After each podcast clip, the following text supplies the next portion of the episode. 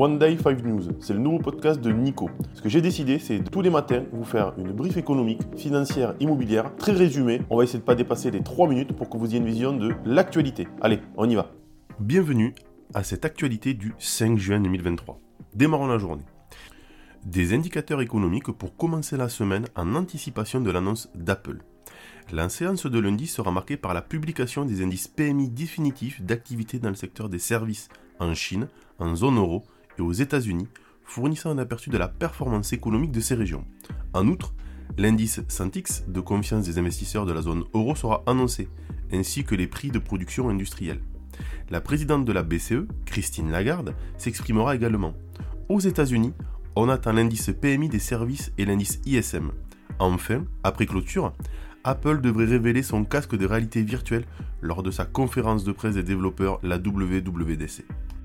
Immobilier, la stratégie du gouvernement pour simplifier l'acquisition de logements pour les Français. La Première ministre, Elisabeth Borne, devrait annoncer un plan pour combattre la crise du logement en France.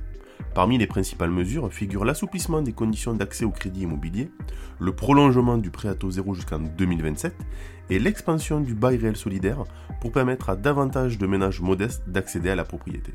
De plus, des mesures seront mises en place pour stimuler la rénovation énergétique des logements, réviser la fiscalité sur les logements loués et renforcer la production de logements sociaux.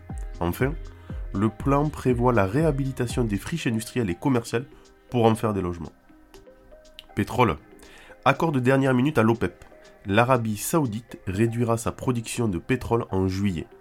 Suite à des négociations plus que tendues, l'OPEP a finalement conclu un accord pour réduire les quotas de production de pétrole de 1,4 million de barils par jour supplémentaires à partir de 2024. L'Arabie saoudite a décidé d'aller plus loin en diminuant sa production de brut 2 millions de barils par jour en juillet, ce qui pourrait se prolonger au-delà. Les discussions ont été marquées par des désaccords entre l'Arabie saoudite, la Russie et plusieurs pays africains. Cette décision vise à apporter de la stabilité au marché du pétrole, mais reste l'incertitude quant à la réaction des marchés. Grève peu de perturbations anticipées dans les transports pour la grève du mardi 6 juin.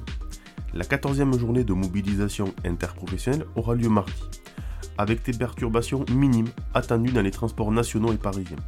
Les syndicats, soutenus par des centaines de milliers de manifestants prévus à travers la France, protestent contre une proposition de loi visant à repousser l'âge de la retraite à 64 ans. L'intérieur a annoncé le déploiement de 11 000 forces de l'ordre pour maintenir l'ordre. La prochaine étape dépendra de la décision du Parlement et de la mobilisation au niveau de son ampleur du 6 juin. Fiscalité. Plan de Bercy pour la mise en œuvre de l'impôt mondial de 15% sur les paradis fiscaux.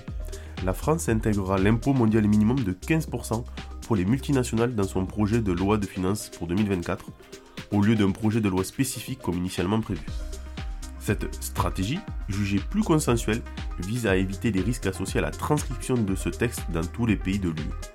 Par ailleurs, ce report de l'examen du texte permettra à l'OCDE de finaliser les détails des déclarations fiscales exigées des multinationales. Le ministre de l'économie précise que cette réforme marquera la fin de la course au dumping fiscal avec des gains estimés à environ 5 milliards d'euros par an pour la France. L'analyse. Cette semaine s'annonce chargée. Tout d'abord, la France a conservé son double A auprès de Standard Poor's, ce qui devrait avoir tout de même une incidence sur les marchés. Il a été observé les derniers jours un mouvement de pause en attendant le verre. De plus, pas mal de chiffres aujourd'hui seront publiés, nous allons voir les effets ainsi que l'annonce d'Apple. Enfin, oui, j'ai noté que peu de perturbations devraient avoir lieu concernant les grèves. Maintenant, cas pratique, je monte à Paris avec un associé, Florian. Nous avons quand même dû nous organiser, tous les trajets du 6 étant annulés. Nous verrons bien ce que cela donne. Allez, bonne journée et à demain